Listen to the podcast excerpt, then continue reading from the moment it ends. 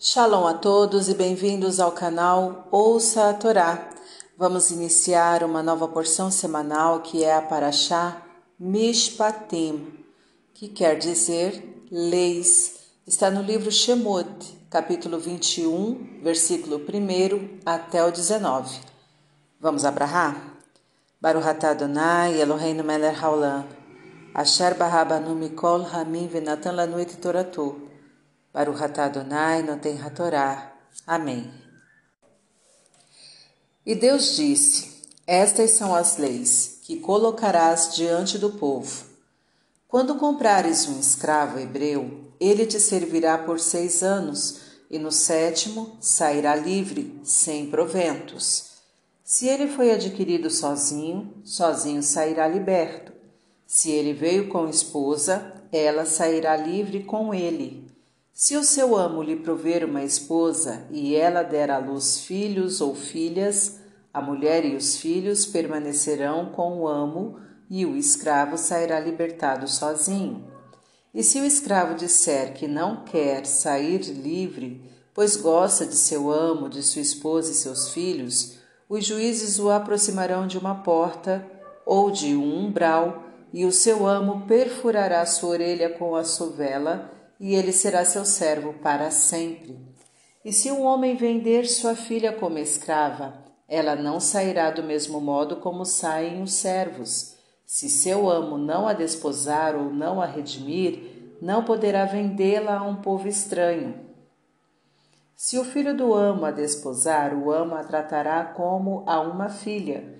Se o amo desposar mais uma outra escrava, a anterior não poderá ver prejudicado seu alimento, sua vestimenta e o tempo que lhe dedica o amo para relações matrimoniais, pois, caso contrário, ela será libertada sem proventos.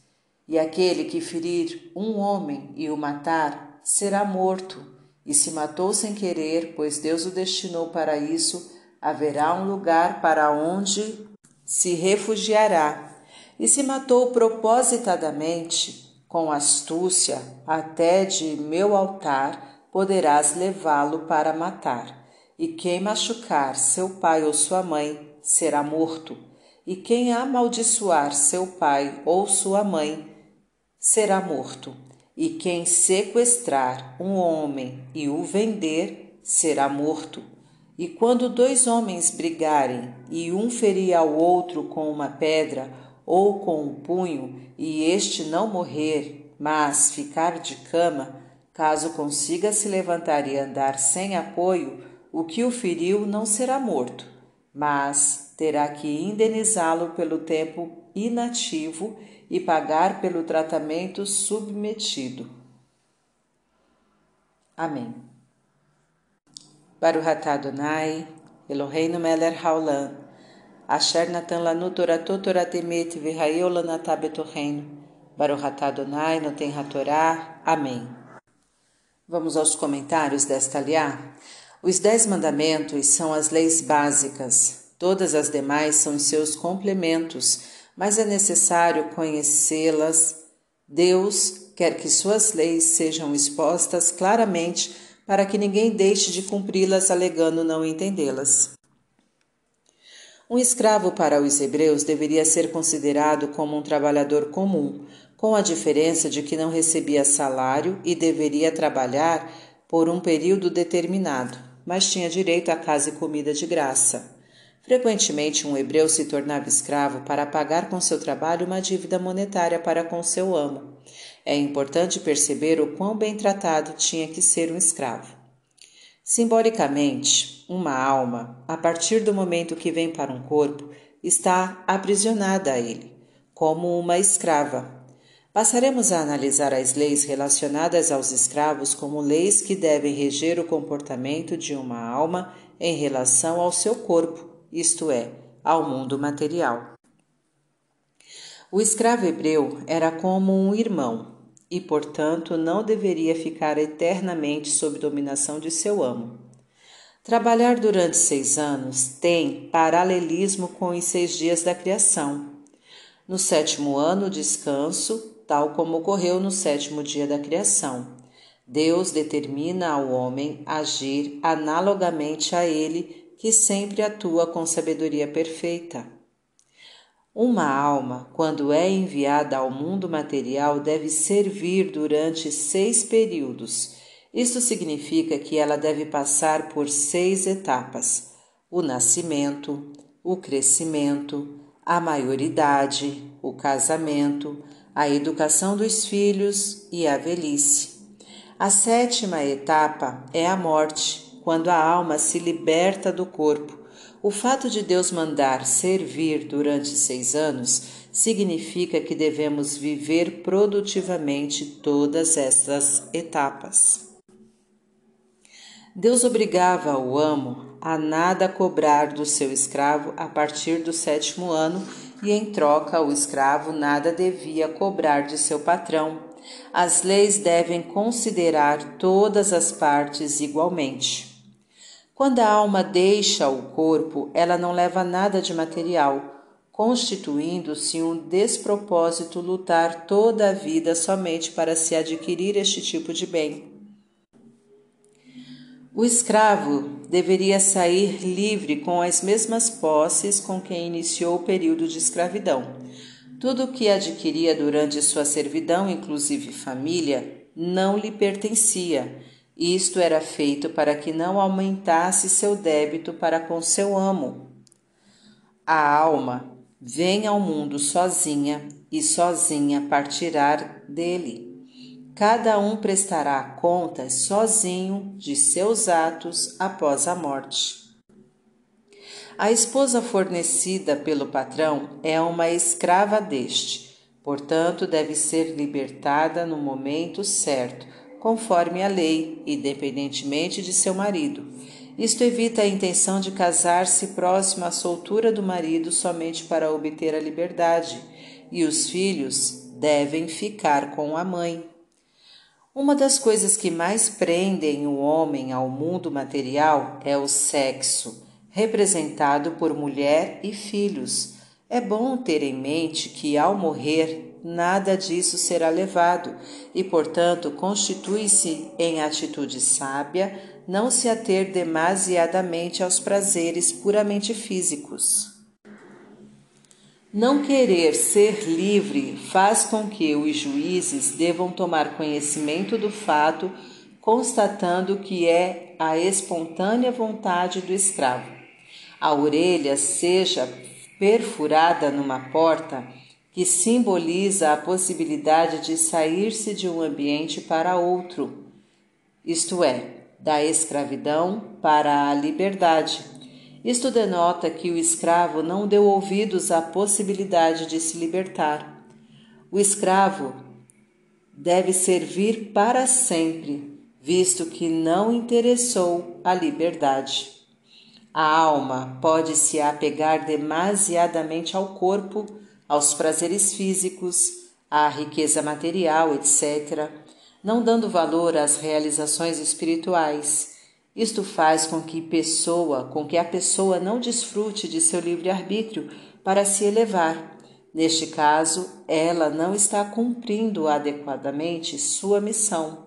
Furar a orelha simboliza marcar como inoperante este órgão, através do qual dever-se-ia aprender as leis de Deus. Por falta de realizações espirituais, esta alma corre sérios riscos de nada ter além de uma lembrança de sua prisão ao corpo. Quando um pai vendia sua própria filha como escrava, estava interessado em que o amo a desposasse, e se isto não ocorria, o amo era obrigado a libertá-la não podendo vendê-la a desconhecidos. Isto demonstra o compromisso que existe entre atender às expectativas de alguém que se sacrifica como escravo, não se podendo dispor de ninguém como bem lhe aprouver. Deus predestina as almas que vão se complementar na terra através do casamento a identificação da alma companheira se faz através da percepção de uma afinidade marcante e forte atração física e espiritual. Deixar de desposá-la vai contra as expectativas divinas de proporcionar os recursos necessários a ambos para cumprirem suas missões adequadamente. Não devemos, portanto, deixar para quem é estranho aquilo que nos pertence. Não importava que fosse escrava. Ao casar-se com o filho do seu amo, deveria ser tratada como filha também. Isso demonstra que não se deve atentar para a escala social para valorizar alguém. O verdadeiro valor de uma pessoa está além de suas posses materiais. Os filhos são almas a quem os pais devem educar adequadamente. A esposa do filho, por ser uma alma complementar, deve também receber o mesmo tipo de tratamento. O direito adquirido de uma esposa não pode ser negligenciado pelo, pelo marido. Quando este se casa novamente após um divórcio, e este direito inclui a alimentação, que representa o sustento, a vestimenta, que representa a proteção, e as relações matrimoniais, que representam o futuro dos filhos. Ter mais de uma alma simboliza a vontade de mudar a maneira de viver, mas em qualquer nova situação, deve-se manter os benefícios tradicionais. A que a alma tem direito: a alimentação, que são as orações e os estudos, a vestimenta, que são as boas ações, e as relações matrimoniais, que simbolizam a continuidade, o crescimento, pois, caso contrário, nada se terá adquirido de proventos nesta vida. Deus dá a vida e somente Ele pode tirá-la. Ferir alguém é também humilhá-lo, envergonhá-lo, fazê-lo sofrer. Matar significa também fazer de alguém um indesejável ou um incapaz. Aquele que trata mal o seu semelhante de modo a torná-lo indesejável ou um incapaz sofrerá castigo semelhante por parte de Deus. Deus pode tirar a vida de alguém através de outra pessoa, por exemplo, com um atropelamento, um acidente, etc. Apesar de involuntário, o sofrimento causado aos familiares da vítima é intenso, o que pode provocar desejo de vingança. O que matou deve procurar se proteger e Deus providencia lugares seguros para refúgio simbolizados por suas leis que promovem a justiça perfeita. Aquele que premedita um assassinato tem má índole e, portanto, não contará com a proteção divina, merece a morte, após um julgamento justo simbolizado pelo altar divino. A pena de morte é algo preconizado nas leis divinas como a melhor punição aos maus indivíduos que são irrecuperáveis. Aos pais se deve o respeito, mencionado no quinto mandamento. Machucar significa também humilhar, fazer sofrer, ferir a pessoa física ou moralmente. Aquele que, além de não respeitar, humilha seus pais, não merece a vida que estes lhe proporcionaram. Amaldiçoar é querer o mal para alguém. Fazê-lo com os pais é retribuir a vida dada com votos de morte. Filhos assim não são dignos da vida que seus pais lhe proporcionaram. Sequestrar e vender, pedir resgate, alguém é como lhe tirar a vida, pois tolhe sua liberdade, submetendo-a a imposições dos sequestradores. Por analogia, merece a pena de morte. Tirar a liberdade de alguém imerecidamente é como matá-lo. Considera-se uma pessoa como curada se ela conseguir movimentar-se para qualquer lugar sem depender de qualquer tipo de apoio. As indenizações devidas a alguém devem levar em conta os custos necessários para sua reintegração plena ao convívio social, bem como os valores correspondentes aos proventos não auferidos devido à incapacidade de obtê-los. Quem for ferido por alguém não deverá sofrer nenhum tipo de prejuízo monetário devido aos ferimentos recebidos.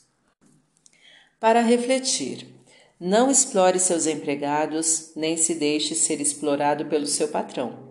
Vive intensamente as seis etapas de sua existência o nascimento, o crescimento, a maioridade, o casamento, a educação dos filhos e a velhice, procurando sempre evoluir espiritualmente. Deste mundo você nada levará dos bens materiais e dos prazeres físicos, não devendo, portanto, se apegar excessivamente a eles. Se você prejudicar alguém, deverá arcar com todos os gastos relacionados às indenizações decorrentes. Valorize ao máximo a liberdade que você tem, mas com responsabilidade. Para exercitar, você acha certo dar liberdade para os seus filhos escolherem, quando crescerem, a religião que vão seguir e a escola de primeiro grau que vão cursar. Qual a diferença? Comente abaixo.